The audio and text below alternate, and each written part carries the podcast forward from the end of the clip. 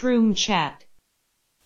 欢迎大家收听笑谈电台。我这里是啪啪啪啪黑白熊，然后今天我们还请到了周老师。不要叫老师玩，不要叫，不要老师老师。这个大家好，大家好，我是啊，我是阿亮，就是要跟大家聊一聊那个皇马和马竞和他们即将到来这场德比大战。马竞人员变化非常的大，然后我们也看到就前六轮比赛，然后每一轮马竞上的人都不太一样。然后，所以这一轮打皇马，六轮第一次是面对一个强队，也可以检验一下这这些新人他们的一个整体的一个水平。亮亮仔这边你看的比较多，你可以大概介绍一下。呃，就我先说马竞吧。呃，马竞的首发应该还是应该还是我觉得是比较固定的，就是打一个四四二或者四四幺幺，我觉得应该是应该还是这样。然后然后那个呃科斯塔中锋，菲利克斯是二前锋，然后在四个平行中场是勒马尔。萨洛马托马斯和萨沃还有，呃，还有那个科克，我觉得应该会排出这这么样一个首发。我觉得应该应该来说，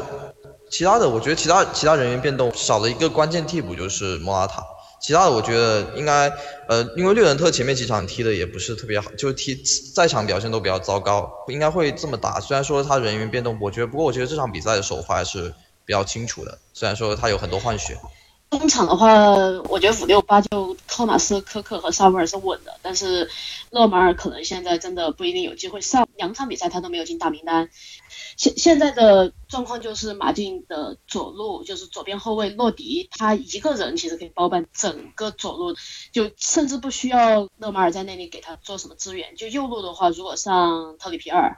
就科克还可以和他相互之间有个侧影，但是左路他一个人可以包办全场。平时阿尔塔那场蛮有意思的，零比零比赛很难看，但是小菲利克斯他在前场的活动范围非常大，就左中右他全部能跑，然后有的是在前面，有的是在中场，相当于是一个自由人的这么一个角色。希希望你对他现在的要求说，说是他还是需要多多参与防守，这个可能他现在还需要一定时间适应，而且其他的队员。对他的资源，我觉得相对少。哦，其实我就觉得，无论是比托洛还是克雷亚，他们在就是说在接应接应整个后场的这个工作的是，其实他们他们的小技术，因为我觉得克雷亚本质上还是一个二前锋，所以我觉得他打他打左左前卫，他整体上有点不适应。当然肯定是要比打右前卫要好，比打右前卫要好。对对对。然后比比比托洛，我比托洛，我觉得他应该说替补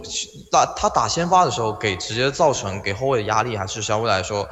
比也是比较少的。那个勒勒马上次打打尤文图斯的时候，也是说呃漏掉了一个插上的一个瓜德拉多，这可能虽然说不一定完全是他的一个问题，但是他出现在这个地方确实呃怎么说，就是他那他那一瞬间的防守决策确实是出了一定的问题了。所以说西蒙尼弃可能弃用他也有也有这样的原因。但是我觉得这个你说就是当时假设当时打到那个位置，克雷亚和比托洛两个人又能很好的进行一个防守落位嘛？我觉得这个也比较比较难。那个萨沃尔和托马斯，他们两个其实有有相对来说比较高大。然后科克最近就是这两年，其实身体我觉得是包括他的转转身那个什么，整个是身体可能上肌肉上的有点练肌肉练的有点多，所以上上那个什么上半身和下半身不太协调，所以我觉得他是可能有点僵硬僵硬的。然后就只有勒马尔是比较一个灵巧灵巧的一个类型。灵巧能转，对，就勒马尔其实是在马竞中场里面算是，你要是看他的个人数据，算是相对灵巧，而且其实大家对他的期望当年在摩洛哥那种就单人 carry 的那种情况，但是在马竞就感觉这个赛季本来大家想着格里兹曼走了，好的，那么你现在你有空间了，然后整个走路走走遍前场，你都可以在那里可以多做点活，然后利用你的这种灵巧度，然后做一下。就在内部多做点功课，但是他实际上也没打出来，对抗也不行。然后你说他往禁区里面冲吧，然后其实好多时候，我们当时看球就觉，对我们当时看球就觉得，哎，勒马尔加油加油，就喊得非常。一看罗迪，嗯，然后就说这什么情况？然后就然后勒马尔，然后他们两个的位置就就很奇怪，有的时候就觉得，虽然就当时理论上来讲应该是罗迪在他的后面，然后对他进行一个侧翼，但很多时候他甚至还没有罗迪。这么主动，其实我觉得就是说，那个假设是勒马尔在边路接应或者转身，然后再但然后那个呃洛洛迪套上的话，其实这也是我觉得是可以和打出来一个一个换位，这也是一种很正常的换位。比如说呃像咱们利物浦球迷比较多嘛，你你看罗伯逊那个罗伯逊是直上直下的，反而其他人其他人反而是靠相对靠后的一个角色，就是罗伯逊是直上直下。不过我觉得就是目前来来讲，就是呃，这个这个马竞目前来说，中场的人员打这个四四打这个什么四幺，确实来相对来说，呃，整体上看不是说每个人都能做得非常好，而且特别是我觉得目前最大问题还是就是缺乏中场是缺乏一定的速度和锐利度的。呃，走了罗德里，我觉得还是影响蛮大，因为我觉得萨沃尔其实不他不是太适合打一个居中中场的一个位置，居中拖后后后腰的位置，他可能他能在插上时造成威胁，但是走了罗德里和托马斯。搭档双后腰，他萨萨沃尔，然后是瑞伦特又整个踢得非常，这这几场都踢得非常马，好像说马竞的上场时间在都是对的丢球都是在瑞伦特的上场时间里丢的是吗？因为他有一个很大的问题，就是他在中场的时候，尤尤其他意识很好，而且其实身体也不差，我就觉得他其实。算是一，如果你单看数据啊，你会觉你单单看他的个人能力，你会觉得他是一个加强版的托马斯。但是这个人特一个最大问题就是每次回防一到禁区他不回去了，他觉得我是个中场，我不回去了。这然后我觉得我觉得他可能是，我觉得相对第一个是第一个是西班牙中场普遍没有，就是说保护向向后保护中后卫的一个意识，这个我觉得比较严重。就可能这个相对来说意识上比较出色的就是。布斯克茨和阿隆索，但是略伦特可能没有这意识。第二个意识就是，第二个就是托马斯的身体其实是要比略伦特要灵巧。略伦特我一直觉得他也是跟科克一样，有一点点，有一点点硬，有是有一点点硬的，就是打后腰这位置啊，肯定是要更适合的。我觉得目前就是说，所以就来讲是对，是是要适合的。因为我原来觉得就六人特比托马斯点的一个地方就是六人特有这么一脚长传，然后对托托马斯确实确实确实不是很会这个。让这个突那个略尔特在阿拉维斯的时候就有练过大量，就有大量的那些转移球。对，但是现在就是，如果你看马约卡和塞尔塔这几场比赛，还有赛季前这几场比赛，你会发现托马斯这个赛季他把长传练出来了，他现在是有这么一脚长传调度能力的，而且准确度不低。那如果六人车，如果你还是这个态度，那就比较麻烦了。那就那我就只能说，马竞四千万买了一个，我又买了个引飞机回来。其实我觉得真的不一定完全是态度，我觉得还是说相对来讲，那个六人特，我觉得他，我就是其实还没习惯呢，就是，就是他打后腰的位置挺多的一些习惯啊，一些一些包括一些保护，然后包包对防线一些保护，我觉得相对来说都是反怎么说呢？总体上来看是，他其实打后打。他其实是目前来说，他的定位，他包括他怎么发展，他放到前场，他的技术又可能稍微差一点点，所以我觉得他整个目前来说定位，其实并不是很看好这笔这一笔买卖，说实话。对我其实当时也不是太看好，但是既然来了，那就自己人就好好用呗。那说着略伦特，然后既然他是皇马太子，看看皇马。这个赛季前锋其实也不怎么样，就感觉，因为我看我就看了皇马和塞维那一场，然后就感觉其实真的踢的实在是不怎么样。但是现在因为有了阿扎尔，所以也不太好说。马竞一直以来就比较怕这种，然后你看，就你这个赛季不知道看皇马看的多不多？哦，我其实我其实目前其实虽然说虽然说是马竞主场，不过我可能相对看好皇马一点点，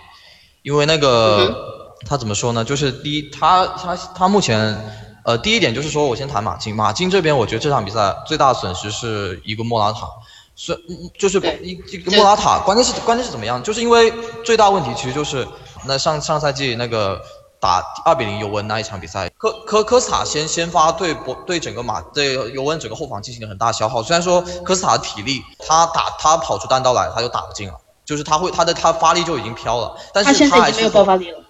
他对他现在，但是他现在就是他在下场之前，还是给整个给整个尤文造成了很大一个消耗。然后所以莫拉塔上来后发挥非常非常但是莫拉塔自己打先发，在第二场也是出现一点点局限性。他毕竟没有科斯塔那么强的一个支点属性，他更多是高大，但是能拉边带球或者说直接正面冲击，并不是说一个支点性的。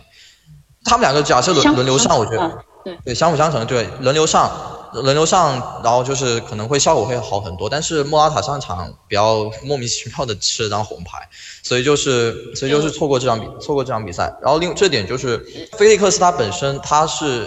呃，我觉得这个他确实是非常有天赋，因为他的意识在同龄人中非常出挑。不过我觉得第一他就是第一他不是一个。呃，能练练成一个正正义中锋的一个体格。第二点，他其实没有说没有没有没有绝对速度，决定他前面是必须尽量，他他可以靠大量的无球穿插、跑动以及一定的带球去把整个球球队的前场给激活。但是我觉得就是他前面还是必须要有一个中锋在那顶着。但是假假设假设科斯塔科斯塔体力最多最多打六十分钟吧，他现在我觉得他的打法更接近于一个就是站在前锋位置的这么一个工兵，就让他去对个子，我觉得就像当年对特维斯那个打法，我觉得还可能对。他肯定会尽他全力去把去尽量去扛当当一个支点，提供中锋的压制力，然后让那个什么菲利克斯主那个什么有插上的一个空间，处理球的一个空间。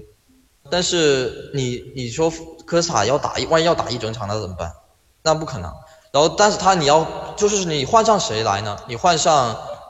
你换那个换换科雷亚，科雷亚是二前锋，科菲利克斯也是高大一个二前锋，两个二前锋，两个人的两个人其实不是那么互补，都进不去，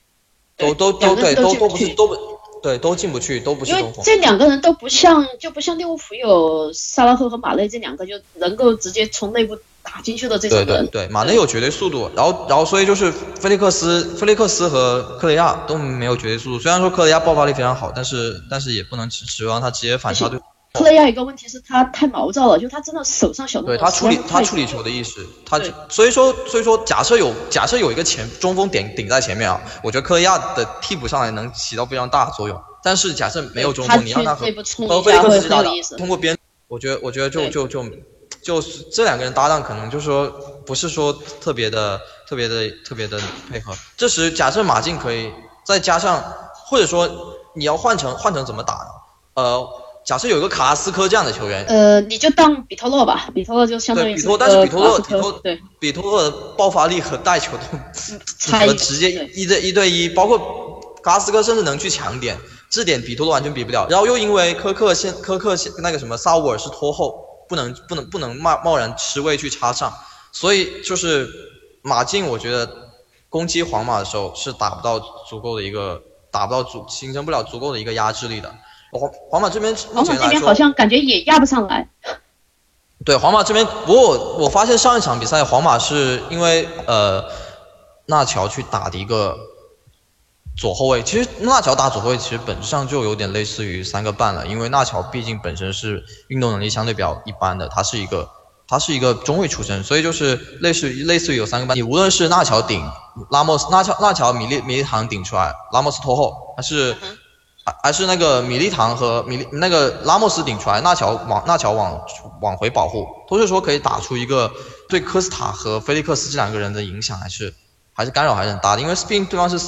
有一定的局部人数优势，而且三个人都是有有中锋的，就是中卫的一个体格和力量去对抗你们。对，话说米利唐这个赛季他踢的怎么样？就因为我就只看了那一场，嗯就觉得很米行吧。米米利唐毕米利唐毕竟是一个毛胚啊，他是他身体素质是非常非常出色，但是皇马目前这个情况不是相对来说他犯错的几率很高，因为皇马基本上中场像是基本没有什么回追的，然后另外几个拉莫斯的能力也下降，所以米利唐肯定是要大量去跟对方拼脚对抗，所以这个情况下，你做一个年轻中卫，你不可能不犯错，但但你现在皇马这情况。嗯你有拥有米利唐这样天赋的球员，你是要应该是要去多给他试错的一个机会的。我觉得其实相对相对来说，你像对。纳纳乔对。纳乔打一个左位置，去让那个米利唐让米利唐三个人，我觉得是这个这这样的话，就是相对来说能减少米利唐和拉莫斯犯两个人犯错的一个机会。他犯他们俩犯错后，他们俩上场犯错后，这个有更多保护，然后正好那个什么。正好，虽然说纳乔是一个左脚的，是一个是右右右脚拳去打一个左后卫，这样的话要怎么要怎么去打开打开一个空间呢？你要去打他打那个纳乔的外侧，但是马竞目前来说没有没有一个顺足的一个边前卫能下底，应该没人。对你特里皮尔也不是下底型啊，对，特里皮尔皮尔特里皮尔，是他是需要四十五起球苛刻的。对对，跟科克都是靠拢靠拢着踢，然后去起球的，所以这个我觉得马竞可能很难去打到一个皇马的一个皇马的一个问题。然后你说中路现在目前这目前也没有说足足够压制力，然后皇马这边我觉得可能就是嗯、呃主要看能不能打出一个横横向的一个转移和一个进攻速度。横向转移就是阿扎尔和克罗克罗斯靠拢靠拢，然后因为阿扎尔能力，你必须皇马马竞必须大量的人去横于去靠拢去他必须集中资源去防他。对，所以就会露出弱侧来。但这个就是就看皇马的弱侧是由谁去利用。我觉得巴斯克斯其实是很会利用弱侧的一个人选，所以假设，所以我觉得，我觉得我相对来说更会看好皇马一点点。不过两边的阵容其实都有很大的一个问题，就你就包括各有各的问题。对，各有各的问题。你说包括其实你说就算打三中卫，也未必能掩盖那个这三个中卫的一个能能力上的一些缺陷。然后包括克罗斯，相当于相当于只也也是都不回。其实你们防守上其实差阿扎尔上场之前之前一次首发好像贡献了七次抢断。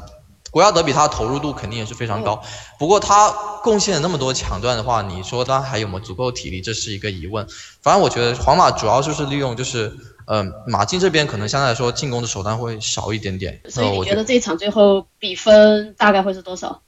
我觉得可能会是相对来说看好皇马，呃，小比分取胜一点点，小比分取胜。我觉得马竞，我觉我觉得我觉得马竞马竞的话，马竞进攻手段。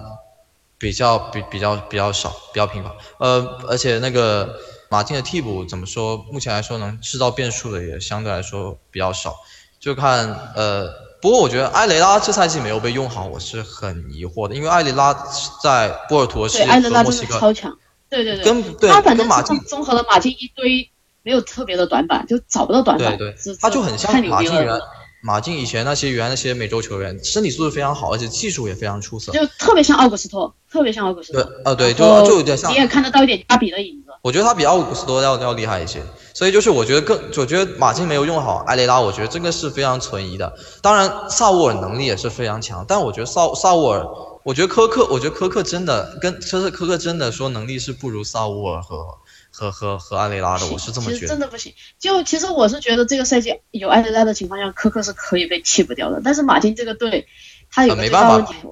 他他的认知排队了，这就然后对这个这个是很正常。毕竟之前巴萨巴萨的更衣室也爆出了一些传闻，这个是很正常。对，就前两天爆出来嘛。就我觉得每个队都有这个问题，没有都有都有这样的球员。就埃雷拉这种，科克和萨布尔这两年发展没这么好，对。包括他打打到萨沃打到科克那位置，那就是我也是这样觉得。然后，因为他因为他的插上进攻非常有威胁，萨沃萨沃打到左前卫打大萨沃打左前卫打出过很多经典经典的比赛，最经典的就是当年一比零就一比零击败拜仁那一场，那个那个进球，他打到左前卫打出过很多精彩。拜仁那个，拜仁那个。对，对对，所所以我觉得就是就是说，他反正这个他几乎是可以打所有位置的。对，是的，科科这一点可能也会相对来说，嗯。你在科克和萨沃尔两个人去怎么去盯协防阿扎尔，然后但是然后但是科克可能现在来说进攻上的贡献，嗯不足以直接威胁到皇马，所以我觉得科克这一点可能是会成比赛的一个死穴。然后另外另外我觉得的另外一点就是，就是那个莫拉塔莫拉塔的意外红牌，这点我这点这两点是我相对来说看好呃皇马一点点的原因，呃不知道帕姐怎么想？OK，就我是觉得。我其实也觉得就是个小比分，就是个一比零，而且去年谁都可以揍皇马，就马竞没有揍成皇马，就这个事情搞得我特别恶心。就属于今年的话，投入度打打打这种马竞德比投入度还是不一样。对，所以我就觉得还是猜个一比零吧。看好哪一边？也可也是小比分，肯也是小比分，但是马竞一，我是觉得哦可以，差不多这种。OK，所以。呃，这 我们两个这个预测很有意思啊，就一个人就反正两边各看好，但是大家都觉得是个小比分，这的确双方实力也的确非常接近，这所以的话就看看明天这场比赛最后会打成什么样子吧，因为这好歹也是一个榜首大战，然后对，就两边其实临场状态也是很重很重要的，不过我觉得就是这个战术上我看好皇马一点。OK，因为我其实觉得马竞战术上面也不差，因为因为皇马的后卫各自有各自的问题，反正就是干就是了。总之，反今天非常感谢亮亮仔过来一一起分析一下皇马和马竞现在各自的状况。马帕姐就展示了一个作为马马竞球迷的一些对这场比赛的一些态度。然后，早今天好，其实今天今天那个笑谈就到这里，好，非常感谢大家的收听。对，呃，谢谢大家，知道记得关注我们的喜马拉雅电台，还有我们的微信和微博公众号，感谢大家。